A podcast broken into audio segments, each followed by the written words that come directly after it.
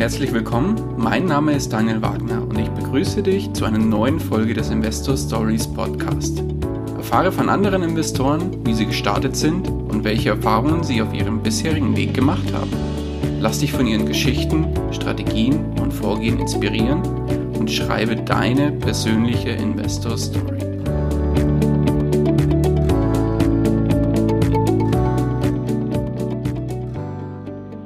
Bevor wir zur eigentlichen Podcast-Folge kommen, möchte ich dir noch kurz unseren Werbepartner vorstellen.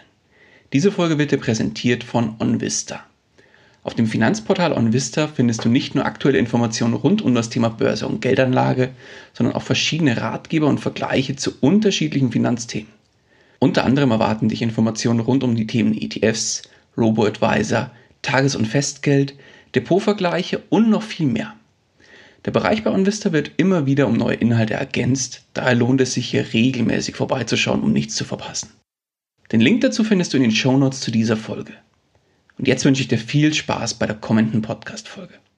Hallo und herzlich willkommen zu einer neuen Folge des Investor Stories Podcast. Heute zum Ende des Monats, wie immer, die Aktie des Monats. Und natürlich habe ich mir auch wieder Unterstützung geholt und zwar den Thomas Brandl. Thomas, grüß dich. Servus Daniel. Danke für die Einladung. Ja, schön, dass du wieder da bist. Heute haben wir uns ja zum Dividenden-Special auch wieder einen Dividenden-Aristokraten ausgesucht. Und zwar dieses Mal die Carry Group. Aber bevor wir uns die, das Unternehmen näher anschauen, würde ich vorschlagen, Thomas, stell dich nochmal ganz kurz vor und erzähl mal unseren Hörern, mit wem sie es heute wieder zu tun haben. Genau, gerne. Also mein Name ist Brandl Thomas. Ich bin 33 Jahre alt, ähm, vom Hauptberuf Maschinenbauingenieur für eine italienische Firma.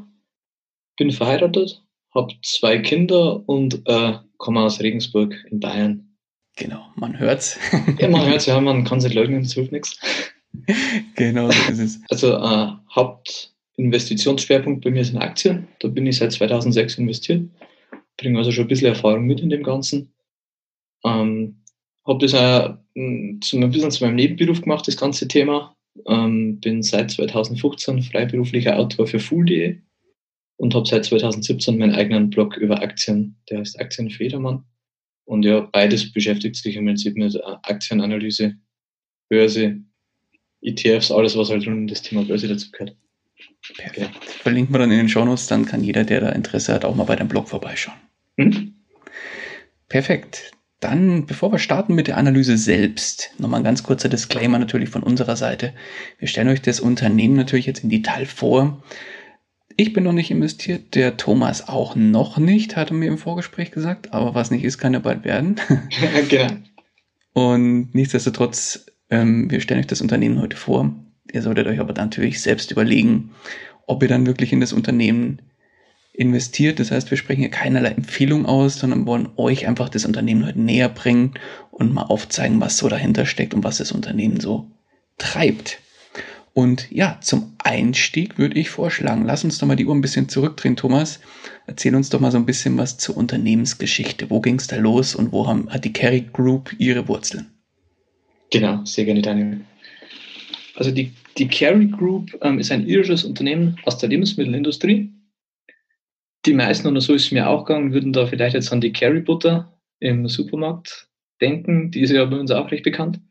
Ähm, das ist aber nicht so. Also gerade die Carry Butter gehört nicht zur Carry Group und hat damit eigentlich nichts zu tun. Die haben auch eine Butter, kommen wir später noch drauf, aber das ist halt nicht die bekannte. Also, ähm, genau, hat damit nichts zu tun. Gegründet ist das Unternehmen äh, 1972 im Südwesten Irlands worden. Ähm, hat ein bisschen eine komische Entstehung, würde ich jetzt einmal sagen. Ähm, am Anfang hat das Unternehmen nämlich am Staatskonzern gehört, acht umliegenden Landwirten und am US-Konzern. Ähm, man hat damals ausschließlich äh, Milchpulverkonzentrat für den US-Markt produziert.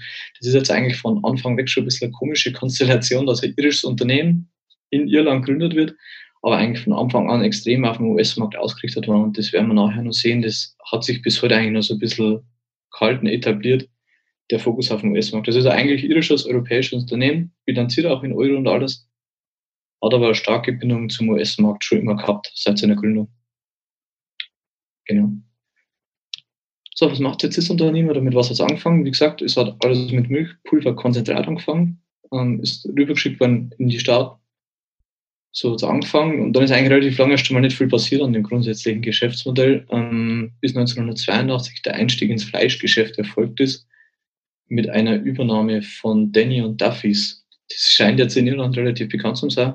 Bei uns ist es das nicht, aber das war praktisch so dann ein ganz neuer Bereich, wo man, wo man eingestiegen ist. Abseits vom Milchpulver ist man im neuen Fleisch- und Wurstgeschäft eingestiegen mit dieser Übernahme.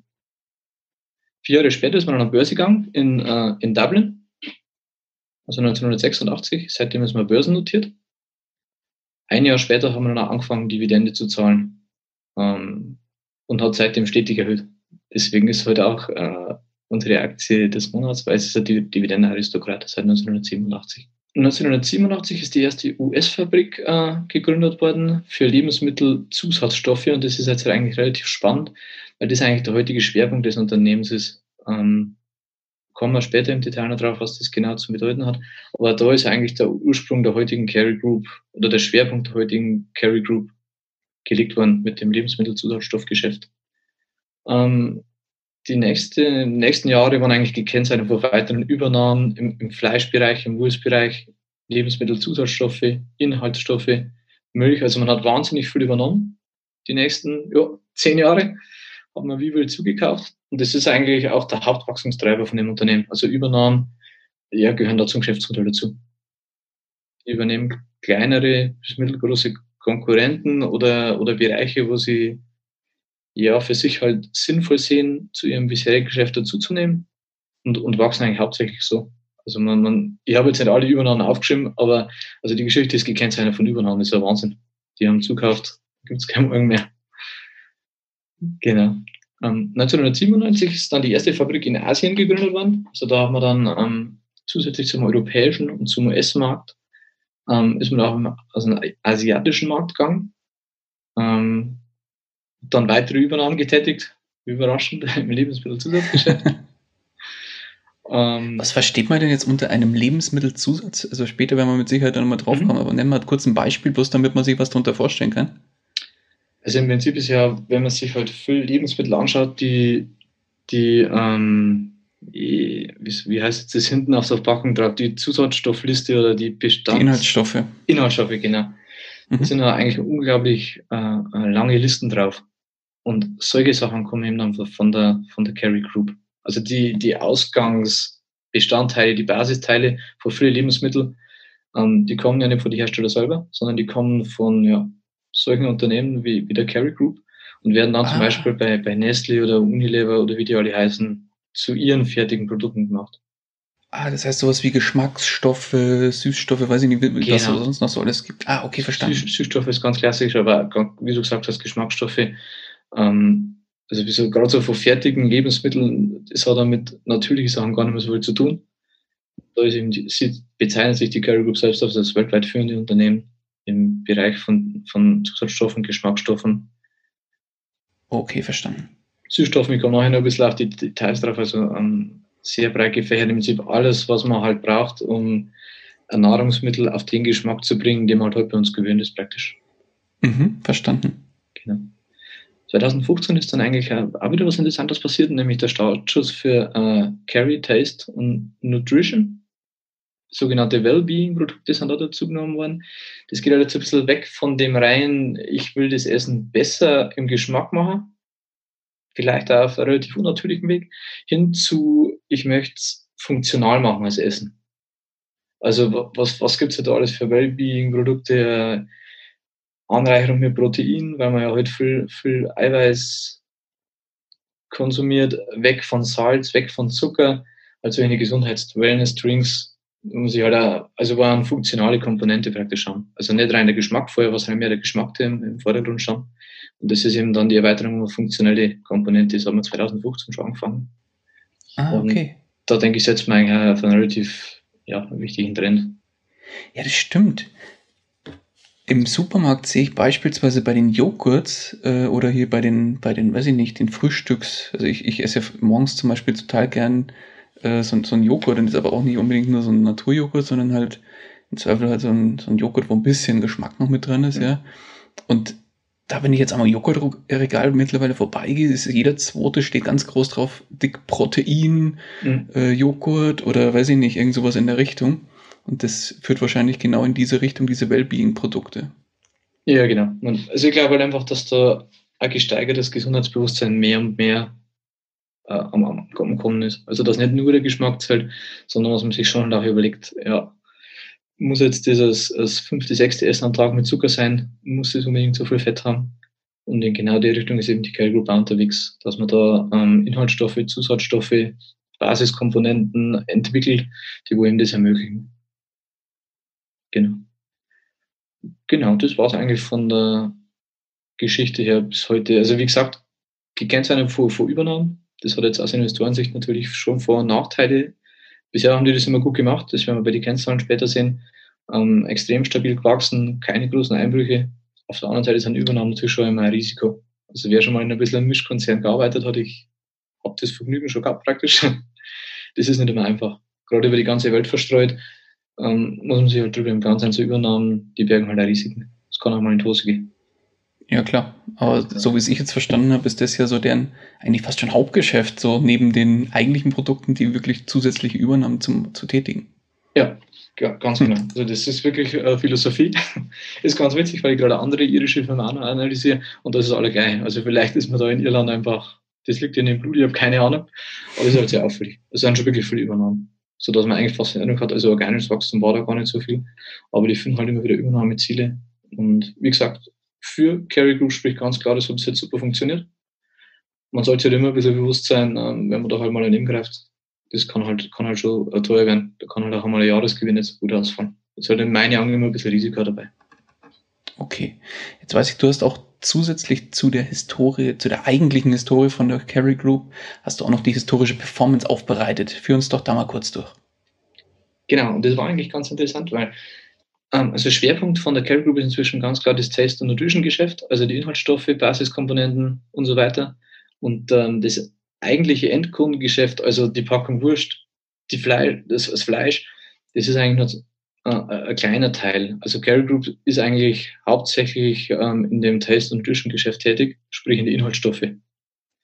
Und das scheint eine relativ lukrative Geschichte zu sein. Ähm, die Care Group Aktie ist in den letzten zehn Jahren um 380 Prozent gestiegen. Ähm, ein direkter Konkurrent von der Carry Group ist Simrise. Das ist ein deutsches Unternehmen, ich glaube im MDAX, bin mir nicht runter, M oder S-DAX auf jeden Fall notiert. Das ist um 412 Prozent gestiegen in den letzten zehn Jahre. Also praktisch auch Inhaltsstoffhersteller. Und wenn man sich jetzt so klassische Lebensmittelkonzerne anschaut wie Nestle oder Danone, die sind deutlich zurückgeblieben hinter der Performance. Also bei Nestle waren es 91,5 Prozent auf zehn Jahre und bei Danone 38,1 Prozent auf zehn Jahre die sind halt deutlich zurückgeblieben. Gut, muss, muss man relativieren, Dividende ist ein bisschen höher bei Nestle und Danone, aber trotzdem ist die Performance also klar besser. Was jetzt für mich zeigt, dass es doch ein recht lukratives Geschäft sein muss mit den Inhaltsstoffen, die Basiskomponenten. Dass es vielleicht nicht so hart umkämpft ist bei den Endkunden oder wie es im Endkundengeschäft ist bei Nestle und Danone, sondern dass da einfach mehr zum Holen ist, weil das sind schon beeindruckende äh, Renditen für ein Unternehmen aus dem Lebensmittelbereich. Das ist jetzt kein Amazon oder so. Ja, okay. Genau. Ähm, wobei man muss natürlich immer dazu sagen, die historische Performance hat natürlich erstmal nur die Aussagekraft der historischen ja. äh, Komponente, sage ich mal, und kann natürlich auch nicht dazu sagen, so wie es in den letzten zehn Jahren lief, dass es die nächsten zehn Jahre genauso läuft. Ja. Aber nichtsdestotrotz ist es auf jeden Fall ein sehr, sehr interessanter Aspekt und äh, da mal auch den Vergleich mit der direkten Konkurrenz oder mit der auch indirekten Konkurrenz wie Nestle zu sehen, das ist mal auch ganz spannend. Also für mich hat halt die, der Unterschied zeigt, dass auf jeden Fall der, das Segment Lebensmittelzusatzstoffe, Wellbeing, Food und so weiter, dass das auf jeden Fall ziemlich lukrativ zu sein scheint. Weil ansonsten wäre so, ähm, ja, so eine Entwicklung kaum zustande kommt. Natürlich kann es in der Zukunft was ändern, ganz klar. Hast du völlig recht. Aber dann lass uns doch mal auch ein bisschen tiefer reinsteigen in die, in das Geschäftsmodell, in das eigentliche von äh, der Carry Group führ uns doch da mal so ein bisschen durch die Bereiche und was da genau dahinter steckt. Wir haben jetzt schon ein paar angerissen, mhm. aber nichtsdestotrotz lass da mal ein bisschen tiefer reingehen. Also das Geschäftsmodell äh, oder, oder das Geschäft von der Carry Group ist in zwei große Segmente unterteilt. Das ist einmal Taste und Nutrition und äh, Consumer Food, sprich einmal die Geschmacksstoffe und einmal ja, Endverbrauchergeschäft. Und es ist, wie gerade schon angeschnitten, ganz klar, Taste und Nutrition ist ganz klar der Schwerpunkt, ähm, macht 82 Prozent vom Umsatz aus, vom Gesamtkonzern. Und da 18 Prozent kommen aus dem Endkon äh, ja, Endkundengeschäft. Also, wie gesagt, die Fleisch, Wurst und die paar Milchprodukte, die sind, machen nur 18 Prozent aus. Interessant ist halt, das bestätigt ein bisschen die Vermutung, dass eben das Zusatzstoffgeschäft deutlich lukrativer ist, dass äh, 90 Prozent vom Gewinn sogar von Taste und Nutrition kommen. Also äh, Umsatzteil, Umsatzanteil ist 82 Prozent, Gewinnanteil sogar 90 Prozent. Also ist auch noch deutlich lukrativer als das Endkundengeschäft. Ähm, von daher sollte man sich als Investor schon vor allem auf, auf das konzentrieren, auf das Taste and Nutrition Geschäft, weil es eben, wie gesagt, Hauptumsatz und vor allem der Hauptgewinntreiber ist von, von, der, von der Carry Group. Das andere würde ich mehr als, ja, als kleines Nebengeschäft bezeichnen, fast schon. Mhm. Wobei ja. sie ja damit gestartet sind, so habe ich es zumindest noch im Kopf, oder? Ja, genau, genau. Also das ist eigentlich dann äh, erst dazugekommen im Laufe der Zeit. Haben sie aber sehr erfolgreich ausgebaut. Und wie gesagt, laut, laut eigener Aussage, ist halt immer so Sache mit den eigenen Aussagen im Geschäftsbericht. Ähm, sie sind der Weltmarktführer. Das ist jetzt natürlich für den Privatinvestor relativ schwierig in so einem unübersichtlichen Geschäft zum Überprüfen, aber sie behaupten, sie sind der Weltmarktführer in dem Bereich Lebensmittel, Lebensmittelergänzung und Zusatzstoffe. Mhm.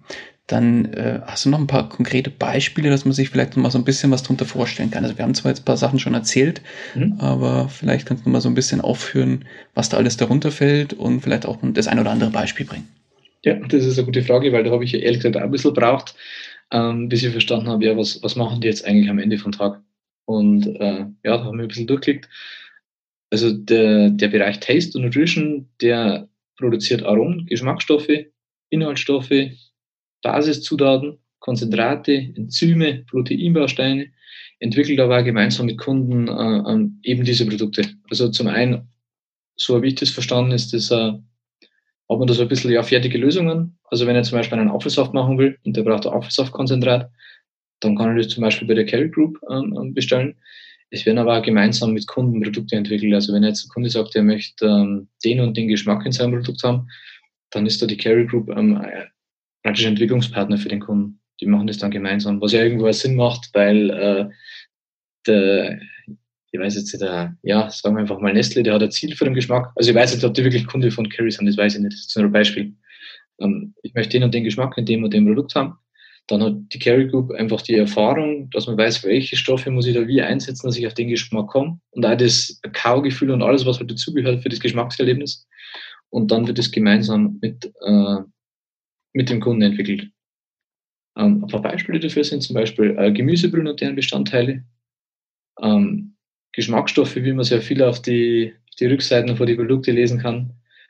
Äh, Milch hat man tatsächlich ganz klassisch, also das ist jetzt einmal nichts Künstliches, also man äh, hat Milchfarmen, Milchbetriebe in Irland, äh, macht daraus Basiskomponenten für weitere Milchprodukte wie Käse, Joghurt, äh, Dazu kommen noch äh, Aromen, wie zum Beispiel Vanillearoma oder also alles, was halt an Aromastoffen so gibt, was man in der Küche als Aroma braucht oder was man da in Produkten als Aromen wiederfindet. Also immer wenn Aroma dabei steht, könnte es von, von Gary Group kommen. Kakaobohnen haben wir noch. Äh, weiterverarbeitete Produkte aus Kakaobohnen. Kaffeebohnen, resultierende Produkte aus Kaffeebohnen, wie, wie kurz angeschnitten, die Saftextrakte für alle möglichen Säfte. Süßstoffe, Salzgeschmacksstoffe und äh, noch viele weitere Stoffe zur Geschmacksmodifizierung, zum, äh, ja, wie gesagt, äh, wie beschreiben Sie es als, als, als Kaugefühl praktisch, ist auch ganz wichtig im, im Kundenerlebnis bei sowas. Und da wissen die, wie man da die richtigen Stoffe miteinander ins Essen bringt, damit der Kunde das Ergebnis hat, das er haben will. Ja, total spannend, dass da wirklich Firmen gibt, die sich auf sowas spezialisiert haben.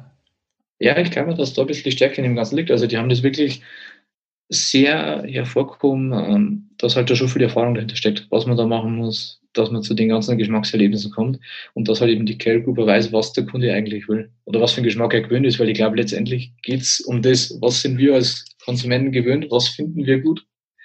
Ähm, das muss man halt dann irgendwo, irgendwo herstellen und die entsprechenden Stoffe dafür liefern, damit man den Geschmack trifft. Okay. Hast du noch was zu dem Thema Geschäftsmodell? Genau, da ist jetzt der Punkt wieder mit den USA ganz interessant, weil die, ähm, der Bereich Taste Nutrition, der hat seinen äh, Umsatzschwerpunkt nämlich wieder in den USA, nämlich 54 Prozent der Umsätze vom praktisch wichtigsten Segment von Carry, die werden in den USA gemacht. Äh, nur 24 Prozent in Europa und äh, der Rest in Asien, Australien und so weiter. Also da, da sieht man schon, der, der Schwerpunkt USA, der hat sich bis heute gehalten. Also, woher das kommt, habe ich jetzt aus dem Geschäftsbericht und aus den Unterlagen nicht rauslesen können, aber es ist definitiv eigentlich vom, vom Absatzmarkt her mehr US wie europäisches Unternehmen. Ja, irgendwo kommen die Wurzeln ja da auch her, wenn die so ein US-Konzern da, da am Anfangs mit drin war, oder? Ja, mit Sicherheit. Aber dass sie das nicht, also überrascht mich schon ein bisschen, dass sie das nicht gewandelt hat, weil man denkt ja trotzdem ist ja die ganze Firma, also die sind ja trotzdem in, in, in Irland, ähm, nah an Großbritannien, nah an Europa. Aber wie gesagt, der Schwerpunkt hat sie da ganz äh, vehement gehalten in Amerika. Vielleicht passt es auch da besser mit, dem, mit der Ernährung, dass das einfach die Geschmäcker da besser treffen. Kann auch sein. Ähm, was jetzt für mich da noch ganz interessant ist, dass ähm, Asien eben noch relativ klein ist. Da würde ich mir persönlich jetzt einfach noch äh, auf jeden Fall Wachstumspotenzial davon versprechen. Ich denke, die Gegend wird immer, immer wohlhabender. Ähm, Bevölkerungswachstum ist da besonders stark in Asien. Da sehe ich ein viel ähm, Potenzial für so ein Unternehmen wie die Carry Group. Und von daher bin ich eigentlich positiv gestimmt, was diesen Bereich Tests und Tischen betrifft. Genau, okay. Jetzt gibt es natürlich auch was Negatives, was man darüber sagen kann. Ähm, wie wir es kurz schon angeschnitten haben, sind, ist halt eigentlich der, schon der Trend erkennbar hin zu natürlichen Lebensmitteln. Also dass man, dass man die Zusatzlisten kleiner macht, dass da vielleicht immer so viele künstliche Zusatzstoffe in unserem Essen sind. Ähm, der Trend, glaube ich, ist ja schon erkennbar. Ähm, also das können wir jetzt als, als negativ äh, oder als, als, ja, als Gefahr vielleicht sogar für, für Carry interpretieren. Ähm, ist halt die Frage, die ich mir da gestellt habe, wird das wirklich so ein Problem sein? Weil ich denke einfach, dass viele Menschen an die Geschmäcker gewohnt sind und, oder genügend immer noch, auch wenn sich ein paar umstellen, immer noch genügend Menschen einfach den Geschmack gewohnt sind, den sie kennen. Und ich glaube, dass man so Gewohnheiten ganz schlecht wegbringt. Und es ist in dem Fall, glaube ich, auch schon ein Vorteil für Carry Group der Mensch ist schlicht und ergreifend auch ein Gewohnheitstier. Ja. Und wenn man sich mal, glaube ich, irgendwo auf den Geschmack und so, so bei bestimmten Sachen, das geht mir ganz genauso. Also wenn ich mich mal irgendwo auf ein bestimmtes Produkt eingeschossen habe und das schmeckt mir einfach, also auf gut Deutsch, wenn ich jetzt sage, ich habe jetzt Joghurt A und Joghurt B und Joghurt B, der kostet vielleicht, weiß ich nicht, fünf Cent mehr, aber der schmeckt mir einfach deutlich besser, dann bleibe ich bei dem Joghurt und da nehme ich dann auch keinen anderen oder keinen kein Joghurt C, sondern ich ich finde den einfach gut und deswegen kaufe ich den auch wieder. Also so, denk mal, ist da einfach auch in der Gewohnheit dann drin und ein bisschen in Anführungszeichen auch drin gefangen. Und wieso sollte man dann was, was wechseln, wenn es schmeckt? Also kann das schon gut nachvollziehen. Und ich glaube, dass das dann sogar wiederum ja zum einen vielleicht schon ein bisschen negativ ist, weil ein bisschen negativ finde ich natürlich schon, wenn das Essen voller Geschmacksstoffe vollgestopft wird. Ich persönlich versuche schon, das, das größtenteils zu verhindern. Oder ja, das selber im Griff zu haben, was auf dem Teller hat. Aber ich glaube einfach, dass das für Menschen einfach nicht wichtig ist und dass die von der Gewohnheit her einfach zu dem tendieren, was sie in der Vergangenheit gehabt haben. Genau, richtig. Und klar, so ein Unternehmen wie Carry Group, glaube ich, profitiert da extrem davon. Klar. Das ist super. Und so, ich denke, so Gewohnheiten werden einer über Generation vielleicht sogar weitergehen, also zumindest zu den Kindern, weil ich sehe es bei uns, die, die essen das, was wir essen. Ja, klar. Die denken ja da nicht drüber nach. Und von daher glaube ich, dass das ein extrem stabiles Geschäftsmodell ist, auch wenn man vielleicht denken, dass jetzt der Trend Wellbeing Food ein bisschen dagegen arbeitet. Das mag auch sein in, in einem gewissen Rahmen. Aber im Großen und Ganzen glaube ich, dass die Gewohnheit viel zu stark sein wird. Als dass das ein, äh, großes Problem für Carry werden könnte. Das ist meine persönliche Meinung. Das glaube ich aber auch. Also da gibt es noch viel, viel zu wenige, die auf diesen Gesundheitszug mit aufspringen. Also es ich erkenne es zwar schon auch im, im bekannten Bereich und so weiter und bei mir auch und bei uns in der Familie.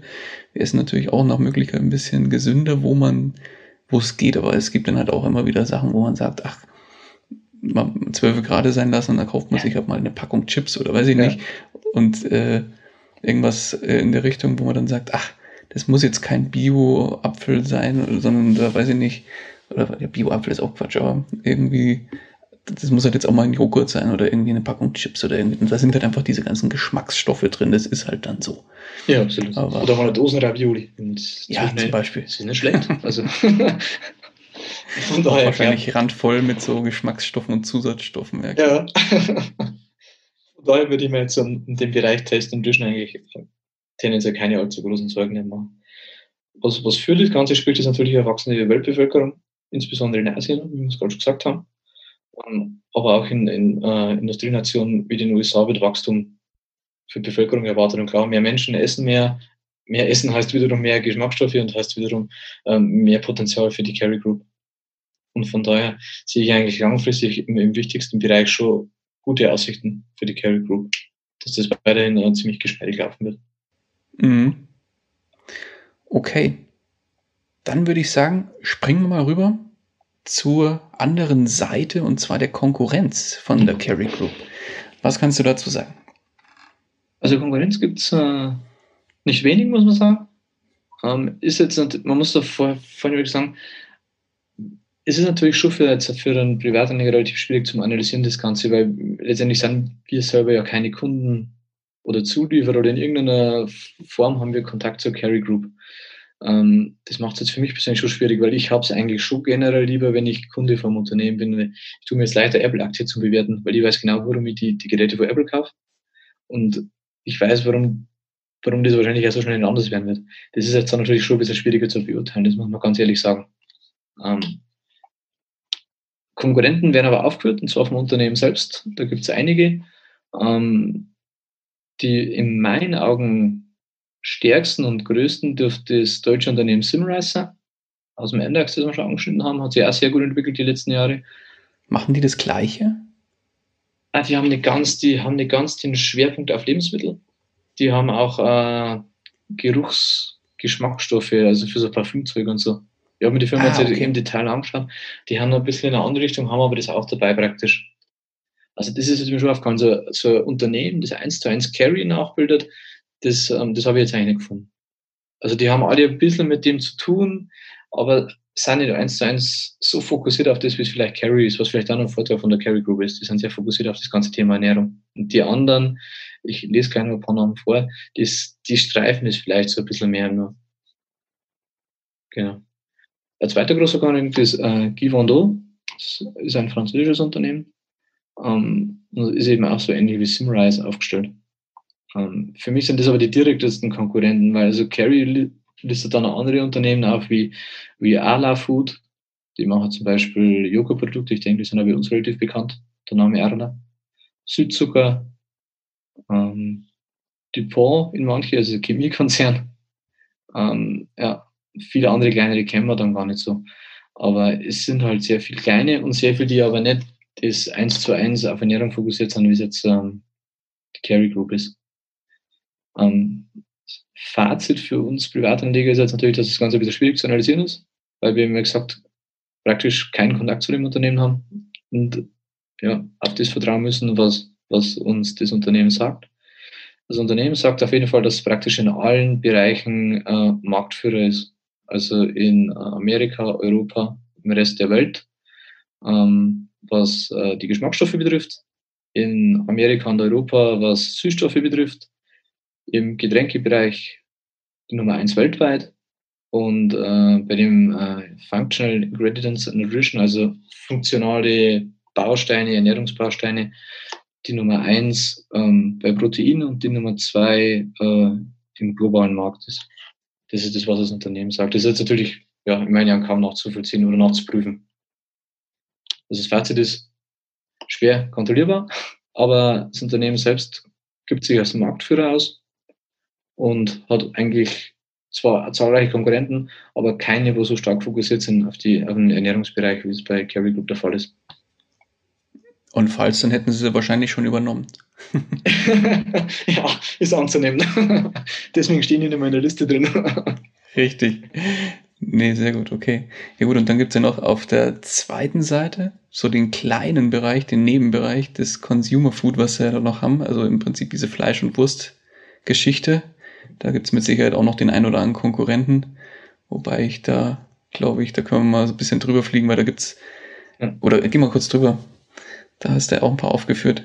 Genau. Der Bereich Consumer Foods ist jetzt nicht mehr so groß, wie wir gerade schon festgestellt haben, macht das 18% vom Umsatz aus, ist also eher klein der Bereich ist ja nur auf äh, Großbritannien und Irland beschränkt. Also die, die Produkte vom Consumer Food Bereich von der Curry Group, die findet man bei uns in Deutschland habe ich zumindest nichts gefunden. Also vereinzelt mag es möglich sein, aber im Großen und Ganzen ist man da wirklich auf Großbritannien und Irland beschränkt. Da bezeichnet sich die Curry Group ebenfalls wieder als einen führenden, die führende Consumer Brand im Bereich gekühlte und gefrorene Lebensmittel in Großbritannien. Ähm, man vertreibt die Produkte unter eigenen Namen, ähm, produziert aber auch die Eigenprodukte, zum Beispiel für Aldi, Lidl oder Tesco. Also was bei uns dann, wie heißt denn die Aldi Eigenmarke? Oh, weiß ich gar nicht. Bei, bei Rewe wäre es ja zum Beispiel. Genau. Mhm. Genau, und sowas machen die für, für, für die Aldis und Lidls in, in Großbritannien oder für Tesco. Das ist da, glaube ich, ziemlich einer von den größten Supermärkte ja, in Großbritannien ist. Okay. Von daher ist jetzt nicht überraschend, dass die meisten Carry-Marken aus dem Bereich für uns völlig unbekannt sind. Also für mich waren es völlig unbekannt.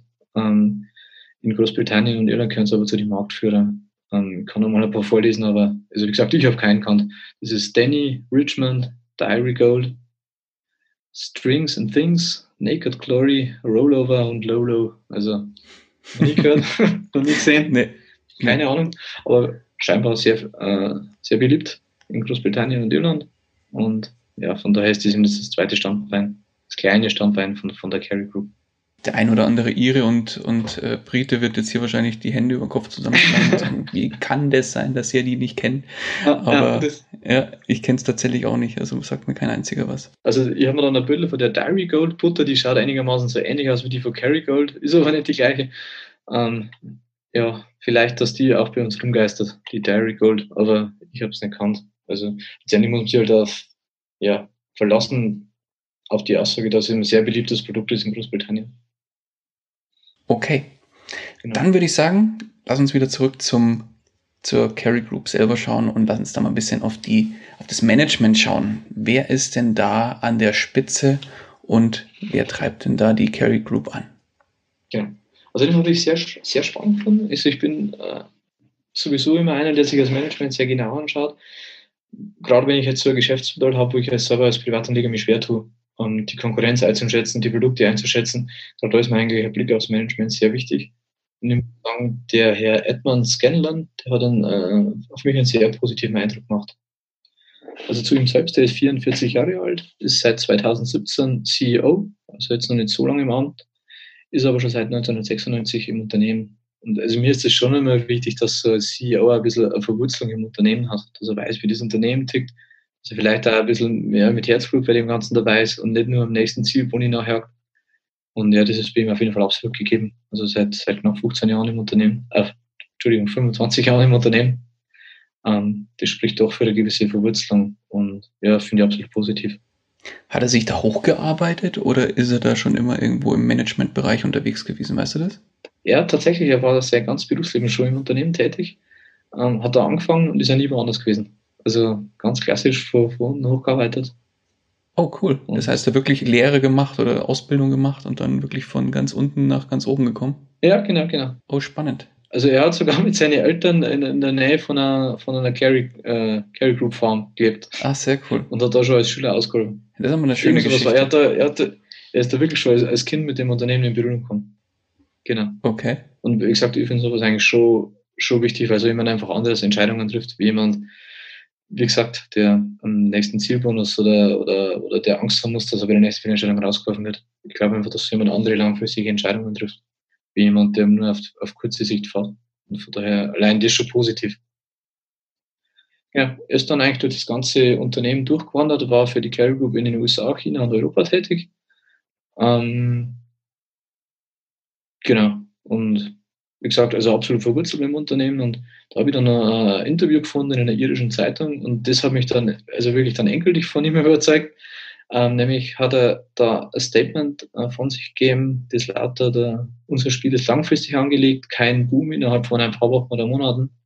Dieses Unternehmen hat sich kontinuierlich im Laufe der Zeit zu einem führenden Unternehmen in seinen Markt entwickelt. Daran wird sich unter meiner Führung nichts ändern. Ja, und genau das ist eigentlich das, was, was, was ich suche. In sowas will ich investieren. Der hat nicht ein oder zwei Jahre im Kopf, der denkt für zehn Jahre. Und ich glaube, dass das ein entscheidender Vorteil ist in der heutigen Zeit. Definitiv. Langfristig schauen. Und wie kann man im Prinzip das jetzige Unternehmen weiterentwickeln? Absolut. Durch Übernahmen. Ja, okay, das scheinbar gehört zur lang, langfristigen Strategie dazu, weil scheinbar haben sie es ja immer gut integriert, muss man ja auch sagen, dass das ja natürlich ein bisschen von der Philosophie abhängt, wie man sowas integriert, wie man die Leute aufeinander loslässt. Also, wie gesagt, ich kann es aus der eigenen Erfahrung sagen. Das ist natürlich schon eine Firmenphilosophie-Sache, wie das funktioniert, ob das funktioniert. Und in dem Fall hat es auf jeden Fall sehr gut funktioniert. Und mir gefällt einfach die langfristige Denkweise. Weil gut, letztendlich kann ich ja eh, ihm nicht auf die Finger schauen und seinen Job kann ich sowieso nicht besser machen wie er. Sonst wäre ja ich der CEO und nicht er. und, und von daher ist mir einfach wichtig, dass die, dass die Chance hoch ist, dass der einfach langfristig denkt. Und damit glaube ich, hat man schon viel gewonnen in der heutigen Zeit, wenn so jemand von dran ist. Mhm. Zeigt aber natürlich auch, dass, äh, dass man so jemand bestellt oder so jemand zum CEO macht, zeigt natürlich auch, dass das Ganze dahinter einfach langfristig ausgelegt ist. Ja, und vor allem, dass man auch jemanden vertraut, der schon eigentlich sein Leben lang in dem Unternehmen noch unterwegs ist und weiß, was los ist. Ja, genau, absolut. Finde ich auch sehr, sehr positiv, ehrlich gesagt, ja, definitiv. Ja. ja, dann lass uns mal weitergehen und zwar zu den Anteilseignern. Das heißt, wer ist denn so an dem, an der Carry Group aktuell beteiligt? Wie, wie teilen sich die Aktien auf? Mhm ist jetzt aber relativ äh, spannend, weil nämlich ähm, 60% aller Carry Group Aktien sind ähm, im Besitz von institutionellen Anlegern. Das ist jetzt auch eine relativ hohe Quote. Also bei Apple zum Beispiel ist das nur 35% Gut, das ist natürlich auch ein Unternehmen, das ja einfach mehr in der Öffentlichkeit steht. Aber ich finde schon, dass das zeigt, dass so Unternehmen, das eigentlich von so einem Privatanleger kaum am Schirm haben, weil es halt kaum in der Öffentlichkeit steht, ähm, dass da vielleicht sogar noch ein bisschen mehr Chancen drin sind. Oder dass, dass vielleicht auch ähm, ja, Privatanleger da mehr drauf schauen sollten, dass da noch Potenzial da ist. Weil nur 27 Prozent machen Privatanleger aus. 13 Prozent kennt der Carry Group selber. Also man ist selbst an, an sich beteiligt. So ein relativ hohen Anteil. Das finde ich relativ interessant. Und zeigt eigentlich, dass das ein bisschen bei Privatanlegern so ein bisschen unter dem Schirm fliegt, das Unternehmen. Also ich kann es ehrlich gesagt nicht, bevor wir uns jetzt da nicht im Rahmen der Analyse näher mit beschäftigt haben. Also den, den Namen, ich hätte den jetzt wie, wenn du, du hast ja damals, wir haben ja geschrieben und geschaut, was machen wir für ein, für ein Unternehmen in der Aktie des Monats und dann hast du die Carry Group ins Spiel gebracht. Habe ich sofort an die Butter denken müssen, witzigerweise, ja. ja, absolut. Ja, ja alles klar. Witzigerweise war es ja dann doch ein irisches Unternehmen. das hat ja schon dann im, Hinterkopf gestimmt. Aber der Rest, der war komplett dran vorbei. Aber super, super spannend auf jeden Fall. Also ich bin auch nur drauf gekommen, weil es immer Dividendenaristokrat ist. Das habe ich dann googelt, das sonst, also wie soll man drauf kommen? Die irische Börse habe ich mir noch nie angeschaut, ehrlich gesagt. Aber, nee, aber wie gesagt, nee. finde ich relativ interessant, aber bestätigt einfach, dass das Unternehmen gerade bei Privatanleger ziemlich unter dem Schirm fliegt. So von der regionalen Aufteilung her ist jetzt äh, eigentlich ein bisschen anders als bei der Umsatzaufteilung. Da ist nämlich äh, Europa der größte Anteilseigner, 23 Prozent auch stehe gerade mit, mit dem Rest der Welt 23 Prozent und auf Platz 2 Nordamerika mit 20 Prozent Anteilseigner. Aber gut, das ist jetzt nicht sonderlich, ist nicht sonderlich interessant für uns. Mhm. Okay, dann würde ich vorschlagen, lass mal ein bisschen auf die Wettbewerbsvorteile von der Carry Group schauen. Wir haben jetzt zwar schon ein bisschen was angerissen, aber da gibt es mit Sicherheit auch noch das ein oder andere mehr zu sagen. Genau. Also generell gilt da wie das Gleiche. Ist jetzt natürlich schwer bei so einem Unternehmen die, die Wettbewerbsvorteile zu finden. Ich habe es jetzt trotzdem einfach mal probiert. Auch auf, natürlich auf basierend, was ich natürlich in die Geschäftsberichte gefunden habe. Ähm, also selbst sagt das Unternehmen natürlich, dass die jahrzehntelange Erfahrung und das technologische Know-how ähm, ja einer der größten Wettbewerbsvorteile von der, von der Carry Group ist. Das ist, also ich habe es noch nie gemacht, so Geschmacksstoff, ich kenne mich da nicht aus mit Chemie und Biologie und so, aber das ist scheinbar gar nicht so ohne, dass man das so hinbringt, wie es eben die Carry Group hinbringt. Und entsprechend ähm, gehen da halt die Kunden sehr gerne zu Carry und äh, ja, sind da auch bereit, ordentlichen Preis dafür zu zahlen, wenn wir später bei die Kennzahlen noch sehen werden. Also das, das lohnt sich. Und dementsprechend scheint da ein wirklich gutes Produkt dahinter zu stehen, das auf Erfahrung und, und Know-how beruht. Und von daher ist es natürlich schon immer Wettbewerbsvorteil, wenn man das alles hat, das Know-how. Wenn man weiß, wie man das macht, wenn man weiß, was der Kunde will, wenn man das auch weiß, wie man es richtig verkauft. Da scheint die Carry Group ähm, ja, sehr gut aufgestellt zu sein was mit Sicherheit der erste Wettbewerbsvorteil sein könnte von dem Unternehmen. Der zweite, den haben wir schon kurz angeschaut, ist einfach, dass Geschmäcker ein Gewohnheitsding sind. Und das wird sich nicht so schnell ändern. Das heißt, die Produkte, man, man ist eigentlich die Carry, Carry äh, Produkte einfach gewohnt. Und das ist natürlich schon ein Vorteil für so ein Unternehmen. Also man muss nicht groß was ändern, um im Spiel zu bleiben. Man bleibt es praktisch von alleine. Beziehungsweise man, ist es ja, es ist ja nicht so, dass man die Carry-Produkte eigentlich gewohnt ist, sondern im Prinzip sind es ja die Produkte von anderen Unternehmen, wo die Carry Group die Bestandteile beisteuert. Und genau. diese auszutauschen hieße ja für im Prinzip die Produkthersteller, die eigentlichen, zum Beispiel die Pizzahersteller oder irgendwas in der Richtung, hieße das ja wirklich den Geschmack im Zweifel zu ändern und ja, auch den Geschmack für ihre Endverbraucher zu ändern. Und die werden Teufel tun und das machen. Absolut sehe ich genauso. Also das ist, das ist so der Punkt. Also die wollen das weiter von Carry haben, weil gerade Sachen logischerweise funktionieren. Also das, was wir im Supermarkt sehen, das funktioniert, aber sonst würden wir uns nicht vor die Nase gestellt bekommen. Und von daher, wie du sagst, die werden da nicht allzu viel Interesse daran haben, viel daran zu ändern. Also, und das ist, das ist für mich ein, ein fast ein Programm, kann man sagen. Dass man da einfach so geicht ist auf die Geschmäcker von der Firma, auch wenn man es gar nicht weiß. Genau. Hm. Okay. Des Weiteren ist man noch weltweiter Marktführer äh, im Bereich Test und Vision, was natürlich gewisse Größenvorteile bei Einkauf, Produktion und Entwicklung bringt. Das ist, ist klar, wenn ich von irgendeinem Ausgangsstoff, lass uns mal Kaffeepund sein, wenn ich da einfach sehr, sehr viel davon abnehme, dass ich da bessere Konditionen bekomme. Ich denke, das ist in jeder Branche ähnlich. Und von daher ist Größe, wenn man es richtig einsetzt, glaube ich, schon immer ein Vorteil. Beim Einkauf, aber auch bei der Produktion. Habe ich eine kleine Firma, oder eine kleine Produktionshalle ist es vielleicht nicht so effektiv, wenn ich das in einer großen Firma herstelle. Einfach, mit, weil sich die Kosten auf mehrere Produkte dann aufteilen. Also es ist ja, schon ein gewisser Vorteil, mhm. groß zu sein. Äh, dann haben wir noch eine bekannte Consumer Brand in Irland und Großbritannien. Ist zwar jetzt ein kleiner Markt, aber letztendlich ist es dann wie bei uns, äh, das ist bei uns eine bekannte Marke Almigut, also zumindest bei uns in Bayern, der Almigut Joghurt ist sehr bekannt. Da wird man sich auch schwer tun, den aus der Regale rauszubringen. Und das gleiche hat eben äh, die Carry Group in Irland und Großbritannien. Was ja trotzdem, ist jetzt sehr groß, aber trotzdem eine gute Basis ist in meinen Jahren. Dann der, der letzte ähm, Wettbewerbsvorteil, das, äh, ja, das haben viele irische Unternehmen, weil ich gesagt ich bin gerade bei einer anderen Firma auch noch am Analysieren. Und das ist da der gleiche Vorteil, ist nämlich die Steuer. Die Steuerquote in Irland die ist sehr niedrig, ähm, was sie zum Beispiel ja Amazon und so zunutze macht, die wo ja in Europa sitzt da haben. Facebook, glaube ich, ist genauso. Ähm, da habe ich mal ein paar Zahlen rausgesucht. Also die Carry Group hat 2019 bezogen auf, äh, auf den Gewinn nach Zinsen 12,3% Steuern zahlt. Nestle, also ein Schweizer Unternehmen, hat 2019 21% Steuer zahlt, also schon fast doppelt so viel. Und Simrise waren sogar 27,1% in Deutschland. Oh, Wahnsinn. Eigentlich fast den doppelten Steuersatz dann eigentlich. Ja. Nee, mehr sogar verglichen mit Deutschland ist mehr als der doppelte Steuersatz. Und das ist natürlich schon ein Wahnsinn, weil die anderen müssen ja die Differenz ja praktisch irgendwo herbekommen. Oder irgendwo raus erwirtschaften. Oder, oder besser sein. Immer. Also für mich ist das schon ein gigantischer Vorteil, in Irland äh, eine Firma zu machen. Also profitiert zum Beispiel Ryanair davon, aber eben genauso Carry Group. Das ist einfach ein Vorteil, da kann man nicht wegdiskutieren. Das stimmt. Und das ist ja klar mit den Zahlen belegbar. Absolut, ja.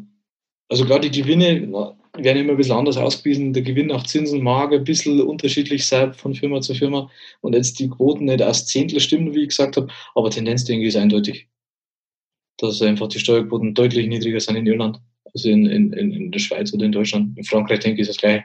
Vielleicht haben die sogar noch ein bisschen mehr. Und das ist für mich schon ein entscheidender Wettbewerbsvorteil. Also die anderen müssen 10% mehr Gas geben für das gleiche Ergebnis. Und das geht ja dann hintenrum wieder bei Investitionen, wo das fehlt dann bei Dividenden, bei Aktienrückkäufe, bei Übernahmen. Ähm, genau. Das zieht, sich halt, das zieht sich halt alles durch. Das ist einfach ein Nachteil, meine ich. Oder andersrum ein Vorteil für irische Unternehmen. Mhm. Aber du hast schon eigentlich einen sehr guten Punkt angeschnitten, und zwar das Thema Kennzahlen. Lass uns doch auch gleich dabei bleiben und führ uns mal so ein bisschen durch die Bilanz, beziehungsweise führ uns da mal so ein bisschen durch die Kennzahlen der Carry Group. Mhm. Also Zuerst würde ich mal einen Blick aufs Umsatz- und Gewinnwachstum werfen. Das hört sich jetzt erst einmal gar nicht so spektakulär an. Ähm, also seit 2010 ist man im Schnitt beim Umsatz um 4,3 Prozent pro Jahr gewachsen. Beim Gewinn ist man ein bisschen schneller gewachsen, was generell sehr positiv ist, weil das heißt, dass man effektiver geworden ist. Da ist man seit 2010 um 5,4 Prozent pro Jahr gewachsen. Und beim Gewinn je Aktie sogar um 6,3 Prozent pro Jahr gewachsen, was dafür spricht, dass vermutlich Aktienrückkäufe stattgefunden haben wenn der praktisch schneller steigt als das EBIT, dann spricht das sehr viel dafür. Oder dass vielleicht eine Steuer in dem Bereich gesenkt worden ist, keine Ahnung. Auf, auf jeden Fall ähm, ist es mit 6,3% gewachsen. Ähm, Aber sehr stabil, finde ich. Also so ein, so ein Wert von 4 bis 6 Prozent Wachstum, je nachdem, wo man jetzt drauf schaut, finde ich eigentlich einen sehr, sehr stabilen Wert. Absolut. Absolut. Also sehr, sehr verlässlich, also sehr kontinuierlich. Also da hat es keine großen Ausreißer gegeben. Ähm, von daher absolut stabil. Genau. Die EBIT-Marge betragt 10 Prozent. Das hört sich jetzt vielleicht verglichen mit zum Beispiel Apple oder Visa oder, oder SAP, ist das jetzt vielleicht wenig, aber wir müssen natürlich bedenken, dass wir im Lebensmittelbereich sind und da halte ich 10% eigentlich schon für relativ viel.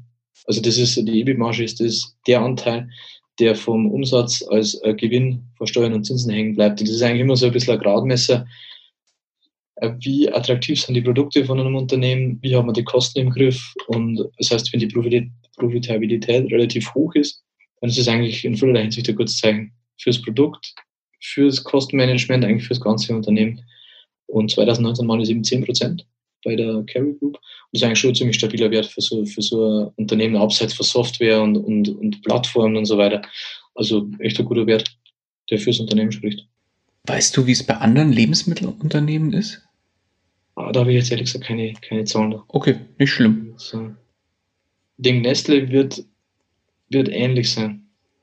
Mhm. Aber das ist doch auch so ein durchschnittlicher Wert, sage ich mal, oder so ein Standardwert. Aber 10% ist doch erstmal ja. auf jeden Fall auch eine Ansage, sag ich mal. Immer Nestle ist ja eine Hausnummer, muss man ja sagen. Jo. Es ist ja im Endkundengeschäft absolut die Hausnummer.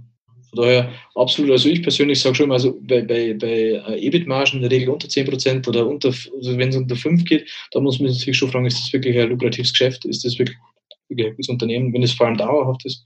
Aber mit 10% kann, kann ich jetzt super leben. Absolut. Für die Schulden schaut es ja, eigentlich generell äh, recht stabil aus. Also der Zinsdeckungsgrad beträgt knapp 9. Das heißt, dass der operative Gewinn ähm, die Zins oder die, die, Zinslast um den Faktor 9 deckt. Also man verdient neunmal so viel operativ, wie das man an, an Krediten abbezahlen muss. Das ist äh, sehr stabil. Ähm, Verschuldungsgrad ist 52 Prozent, das ist auch sehr gut. Ähm, Cash ist jetzt vielleicht nicht ganz so extrem viel da. Das ist ungefähr ähm, 20 Prozent der langfristigen Schulden sind von Cash gedeckt. Das ist jetzt nicht so richtig üblich, aber es ist auch ein relativ konservatives Geschäftsmodell, wo ich jetzt nicht fürchten muss, dass da die Umsätze oder die Gewinne plötzlich einbringen, dass man da unbedingt jetzt auf viel Cash plötzlich zugreifen müsste. So wie es jetzt in Corona andere Firmen vielleicht erwischt hat, wie Lufthansa. Das ist jetzt ja bei Carry eher ja, unwahrscheinlich, weil man ja doch ein sehr elementares Produkt hat. Definitiv, weil gegessen wird immer und die Leute essen ja wegen Corona oder so nicht, nicht andere Produkte oder steigen auf einmal komplett auf was ganz anderes um oder sonst was, also oder nur sehr, sehr bedingt, sagen wir es mal so. Das heißt, da bleibt man eigentlich dann schon bei seinem gewohnten Essensrhythmus, sag ich mal, und Essens äh, ja, Auswahl. Deswegen finde ich jetzt auch die, die relativ niedrige Cash-Quote eigentlich nicht, nicht wirklich so schlimm. Wichtig ist bei mir der, der Zinsdeckungsgrad, dass der über 5 ist da weiß ich, dass auf jeden Fall die äh, anfallenden Zinsen locker bedient werden können. Auch wenn doch einmal ein schlechtes Jahr kommen sollte, wird man da keine Probleme haben. Und ja, von daher ist die Bilanz für mich völlig in Ordnung. Was gibt es zum Thema Bewertung zu sagen? Also ein wirklich Schnäppchen ist das Unternehmen nicht. Mit einem aktuellen KGV von 28 äh, und einem Wachstum von 6,3 Prozent. Ich finde, das sollte man immer ein bisschen gemeinsam betrachten. Ist es jetzt mit Sicherheit kein mega Schnäppchen nicht. Da, da, muss, man, da muss man ehrlich sein. Ähm, ich persönlich habe schon die Erfahrung gemacht, ähm, also meistens waren die Aktien Volltreffer, die wo relativ hohes KGV gehabt haben. Deswegen würde mich das jetzt ebenfalls nicht abschrecken. Wenn man natürlich sagen muss, dass das natürlich ein bisschen Rückschlagpotenzial bietet, ein hohes KGV. Muss man ehrlich sagen. Wie gesagt, 6,3 Prozent ist jetzt kein Wachstum nicht. Dass wir jetzt sagen, das ist eine Wachstumsaktie oder so, das kann man ja auch nicht sagen. Ist ordentlich, klar, aber es ist keine Wachstumsaktie und dafür ist 28 schon sportlich. Mhm. Also für mich ist das eigentlich eher so ein, so ein sehr stabiler, langfristiger Wert. So hört sich jetzt bis, bisher für mich an. Ja, genau. Der halt normal bewertet ist, würde ich sagen. Also ein mega Schnäppchen macht man damit mit Sicherheit nicht. Ah, ja, aber ja, ist, ich würde sagen, ist irgendwo angemessen bewertet. Okay. Und jetzt natürlich zu dem spannendsten Thema beim Thema Dividendenaristokrat. Lass uns mal auf das Thema Dividende schauen.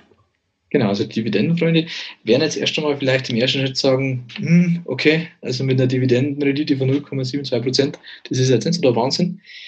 Hm. Aber die ist extrem stabil äh, gewachsen, nämlich seit 1987 durchweg Jahr für Jahr erhöht worden. Und seit dem Jahr 2000 hat ist das Dividendenwachstum bei knapp 12 Prozent pro Jahr gelegen. Und das ist natürlich dann schon was anderes, wenn das einfach wächst, Jahr für Jahr, und das an einem, um, ordentlichen Wert, also 12 Prozent ist schon vom Dividendenwachstum her sehr ordentlich, ähm, dann es halt schon ein bisschen anderen Geschmack. Die wächst halt jetzt ja. Momentan ist es natürlich niedrig, mit 0,72 Prozent, das ist kein, jetzt der Wahnsinn. Aber, wie gesagt, das wächst halt sehr schnell und sehr stabil vor allem.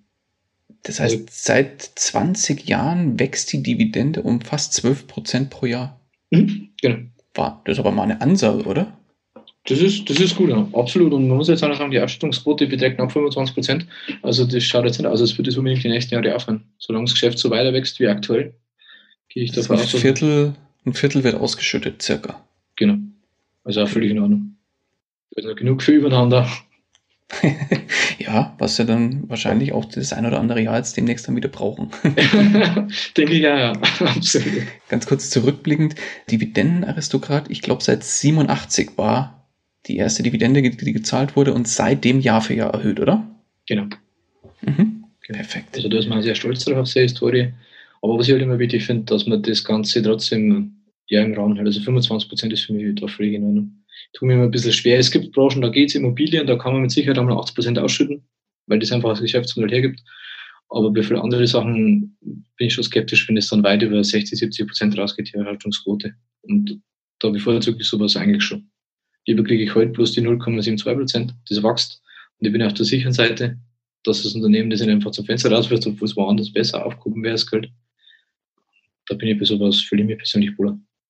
Ja, und vor allem, man muss ja, glaube ich, das so ein bisschen auch im Verhältnis sehen. Klar, Dividendeninvestoren wollen natürlich immer eine bestimmte Dividendenrendite haben, aber nichtsdestotrotz, wenn man jetzt so ein bisschen auch nochmal die, das, die Performance der letzten zehn Jahre dazu holt, zusätzlich, dann würde ich mal sagen, ist das eine ganz ordentliche Performance, wenn man die Rendite der Dividende noch mit reinrechnet, dann kann, kann sich das, würde ich mal behaupten, sehen lassen. Absolut. Absolut ist er drin. Ob sie jetzt nochmal 400 Prozent drin sind, das weiß man natürlich nicht. Aber das war schon spektakulär, klar. Definitiv. Absolut. Okay, klasse. Und was vielleicht noch interessant ist, also die Dividende wird halbjährlich immerhin ausgeschüttet. Also da ah. gibt es eine Zwischendividende und eine Enddividende. Man hat also zwei Ausschüttungen. Also Zwischending zwischen deutsche Aktien und US-Aktien. Okay, wann sind die Ausschüttungen immer? Weißt du das zufällig? Boah, also eine war ziemlich am Jahresende und eine war im Sommer. Aber da, da darfst du mich jetzt festnageln. Bin immer nicht ganz okay, gut, das kriegt man im Zweifel dann selber raus, wenn man das möchte. Genau. Perfekt. Ja, dann Thomas, von meiner Seite erstmal ganz, ganz lieben Dank für die Aufbereitung von der Carry Group. Für mich auf jeden Fall ein sehr, sehr stabiles und ja auch ein sehr, sehr entspanntes, konservatives Unternehmen, würde ich mal sagen, was, glaube ich, in jedem Depot theoretisch ja nicht nicht unbedingt einen schlechten Platz verdient hat, wenn man sagt, man will da ja. langfristig was mitmachen. So hat sich jetzt zumindest für mich angehört. Ja. Aber ich würde dich mal bitten, schließ das ganze Thema, was wir jetzt heute hier mal vorgestellt haben, nochmal mit deinem eigenen Fazit und wie du das siehst, welche Chancen und Risiken du da hinten raus bei dem Unternehmen siehst und was vielleicht du auch noch vorhast mit dem Unternehmen. Sehr gerne. Also die, die Chancen, die denke ich, ähm, die liegen auf der Hand, nämlich einfach in der wachsenden Weltbevölkerung. Mehr Menschen, mehr Essen, mehr Inhaltsstoffe, mehr Geschmacksstoffe. Ähm, von dem Trend Welt, wachsende Weltbevölkerung, da wird wahrscheinlich ein, oder wird sehr wahrscheinlich äh, Unternehmen wie Carry Group stark davon profitieren. Also da bin ich relativ, relativ zuversichtlich. Auch weil natürlich das, äh, das Essen schon günstig macht, muss man auch ganz ehrlich sagen. Klar wäre es besser, jeder isst naturbelassene Produkte, aber muss man auch ehrlich bleiben, es ist wieder kaum realistisch sein für jeden, sich das leisten zu können. Und gerade da spielt halt Geschmacksstoffe, Stoffe zum Haltbar machen und so weiter spielen da schon rein. Und ähm, da ist Carry eben perfekt aufgestellt. Die zweite Chance ist für mich auf jeden Fall auch äh, Asien als Wachstumsmarkt. Wie wir schon gesagt haben, ist da noch nicht so richtig viel Marktanteil oder verglichen mit USA zum Beispiel ist relativ klein, obwohl die Bevölkerung da, dort viel größer ist. Also sehe ich da noch relativ äh, starkes Potenzial, dass man auch da noch mehr Marktanteile gewinnen kann und wachsen kann. Ähm, Lebensmittel sind verhältnismäßig krisensicher. Das hat man jetzt erst wieder gesehen in der Corona-Krise. Ähm, da hat es andere Unternehmen ganz anders erwischt als, als Carry. Und von daher ist ja mal ein sehr krisensicheres ähm, Geschäftsmodell. Also wer ein bisschen Stabilität und Sicherheit im Depot will, der fährt mit seinem Lebensmittelhersteller mit Sicherheit nicht ganz verkehrt. Und äh, das nächste Chance ist natürlich eine weiter verlässlich steigende Dividende. schaut ja sehr viel danach aus, als würde es schon so weitergehen. Die wachsenden Dividenden kann man nicht sicher sagen, logisch. Vergangenheit Klar. ist keine Garantie, aber es schaut nicht schlecht aus. Ähm, Nochmal eine kurze Zwischenfrage. Weißt du irgendwelche Auswirkungen auf, äh, von der Corona-Krise auf die Carry Group? Gibt es da irgendwie was Bekanntes, dass die sagen, wir müssten die Dividende kürzen oder irgendwas in der Richtung? Ist da irgendwas bekannt? Da habe ich gar nichts gelesen von der Seite. Also die haben das scheint relativ an ihnen vorbeigezogen zu sein. Also Dividende kann ich mir nicht vorstellen. Da habe ich gar nichts gelesen. Ähm, scheint wirklich ähm, ja, ziemlich unbeschadet, dass das auch herauskommt zum sein. Aber gut, das war ja das Einzige, was wirklich haben wir bei uns auch gesehen. Der Aldi hat immer noch funktioniert. Da war sogar genau. viel mehr los wie vorher. daher was sind da. Wie gesagt, also da, daher ist, ist äh, Lebensmittelbereich mit Sicherheit eine interessante Sache. Ähm, die Risiken sind, äh, wie, wie angeschnitten, vielleicht ein steigendes Gesundheitsbewusstsein. Inwieweit das natürlich dann eintreffen wird, ist die Frage in der breiten Masse. Also ich bin da selber ein bisschen skeptisch, aber man sollte natürlich trotzdem als, als Risiko am Schirm haben, wenn jetzt auf einmal alle anfangen, äh, bloß noch vegan sich zu ernähren, dann wird das Fleisch- und Wurstgeschäft natürlich relativ schlecht ausfallen und für Milch ist auch nicht mehr so prickelnd, wenn sowas passieren sollte. Wie realistisch das ist, naja, ich glaube es jetzt nicht. Mhm. Aber es ist natürlich ein Risiko oder allgemein eigentlich ein steigendes äh, oder sich änderndes Nutzerverhalten. Könnte, könnte passieren. Ich glaube es nicht, haben wir ja schon gesagt, mit Gewohnheit und so weiter, dass das vielleicht nicht so realistisch ist. Äh, eher Risiko ist natürlich zumindest kurzfristiger, äh, mit kurzfristigem Blick ist natürlich eine hohe Bewertung. Wenn da mal die Zahlen nicht getroffen werden oder so, kann es natürlich schon mal einen kleinen Ruck nach unten geben. War bis jetzt nicht der Fall, die letzten zehn Jahre. Aber wenn da mal doch ein schlechtes Jahr dabei sein sollte, warum auch immer, dann kann natürlich bei der Bewertung schon sein, dass es mal ein bisschen nachgibt, das Ganze. Aber langfristig sehe ich das nicht als, für mich wäre es zumindest kein Hindernis, die hohe Bewertung da nicht zu investieren. Dann gibt es zahlreiche Konkurrenten, wo es jetzt natürlich für einen Privatinvestor schon schwierig wird, das zu beurteilen, wer ist da wirklich der Beste. Das ist halt schwieriger, wie zum Beispiel vielleicht beim Auto oder beim, beim Handy oder so. Oder auch bei Amazon oder Facebook, das wo man halt selber nutzt, wo man selber Kontakt hat damit, wo man selber weiß, warum man da eigentlich ist. Das fällt halt bei so einem Unternehmen weg. Entsprechend ist natürlich Konkurrenz schon ein, schon ein Risiko. Und das Gleiche trifft eigentlich die, die Wettbewerbsverteilung. Also ich habe schon ein paar gefunden, aber als Privatanleger will man relativ spät merken, wenn sich an den Wettbewerbsvorteilen irgendwas ändern sollte. Weil man einfach, wie gesagt, keinen direkten Kontakt hat zum, zum Produkt. Oder halt schon den Kontakt hat, aber das eigentlich nicht merkt. Also wenn da was schief läuft als Privatanleger, merkt man es halt relativ spät, wenn man in so ein Unternehmen investiert. Genau, das sind jetzt eigentlich meine und die Risiken und die Chancen von, von der Aktie. Für mich selber ist eigentlich ein extrem spannendes Unternehmen, weil es äh, sehr langfristig geführt wird. Ähm, in meinem Depot aktuell müsste ich jetzt überlegen, aber ich glaube, kein einziger Lebensmittelkonzern drin ist. Von daher wird es auch von der Diversifikation ganz gut reinpassen. Und ja, mir ist auch die aktuelle Dividendenrendite nicht so wirklich wichtig. Mir ist das lieber, das entwickelt sich stetig und langfristig. Und von daher passt das eigentlich perfekt in mein persönliches Profil. Und das ist mir auf jeden Fall möglich, dass es die nächsten paar Wochen bei mir ins, ins Depot reinrutscht, die Carry Group Aktie. Das heißt auch langfristig, wer da sagt, er sucht vielleicht einen stabilen, langfristigen Wert, der eine, ja, kontinuierliche steigende Dividende ausschüttet, der sollte sich auf jeden Fall die Carry Group mal näher anschauen. Absolut, genau. Wer vielleicht Perfekt. mehr auf die, auf, aufs, aufs kurzfristige, auf kurzfristig schnelles Wachstum hofft, der ist da mit Sicherheit falsch. Aber wer wirklich einen Anlagehorizont von zehn Jahren oder vielleicht sogar mehr, da stehen die Chancen meiner Meinung schon relativ gut. Und, und wer so denkt, der kann sich das Unternehmen auf jeden Fall mal genau anschauen. Perfekt. Von meiner Seite, Thomas, ganz, ganz lieben Dank für die Aufbereitung und die Mühe, die Analyse, dass du da wirklich uns schön durchgeführt hast. Sehr gerne. Dann sehr gerne. bleibt mir eigentlich nur noch eins zu sagen. Die letzten Worte des Interviews, die gebühren dir. Ja, auch mal wieder einen, einen großen Spaß gemacht, der Podcast und auch die Vorbereitung von der Aktie. Ja, und ich hoffe, wir hören uns mal wieder. Alles klar, Thomas. Bis bald. Mach's gut. Ciao, ciao. Bis bald. Ciao. Das war's auch schon wieder mit dieser Podcast-Folge. Ich danke dir ganz herzlich fürs Zuhören. Wenn dir der Investor Stories Podcast gefallen hat, dann freue ich mich darüber, wenn du mir eine Bewertung bei iTunes hinterlässt. Das Ganze dauert keine zwei Minuten, jedoch unterstützt du damit mich und meine Arbeit für den Podcast.